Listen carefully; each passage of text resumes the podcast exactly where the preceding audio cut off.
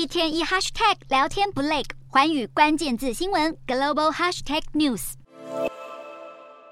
就怕瑞士信贷真的成为金融市场下一个震撼弹。瑞士当局在二十日召开记者会，希望缓解市场上的信心危机。有了瑞士政府挂保证，瑞士银行集团也同意以折合台币约九百八十亿的高价收购对手瑞信，并且同意承担高达约一点六兆台币的损失。瑞银表示，由于瑞信破产将会导致全球金融市场无法弥补的后果，因此即使面临承担巨大损失的风险，瑞银依然采取了这项收购。计划，而美国联准会主席鲍尔以及美国财政部长耶伦也对瑞银的这项举动表示欢迎，并且在联合发布的声明中强调，美国的银行资本与流动性状况十分坚强，金融体系也具有韧性。此外，包含英国财政大臣韩特在内的多位欧洲国家官员也对瑞士当局的决策表示肯定乐观态度。至于这项交易是否能恢复金融市场对传统银行业的信心，部分专家依然语带保留。不过，这对于瑞信的客户来说势必是项好消息，只希望国际间的合作能够让全球金融市场尽快恢复稳定。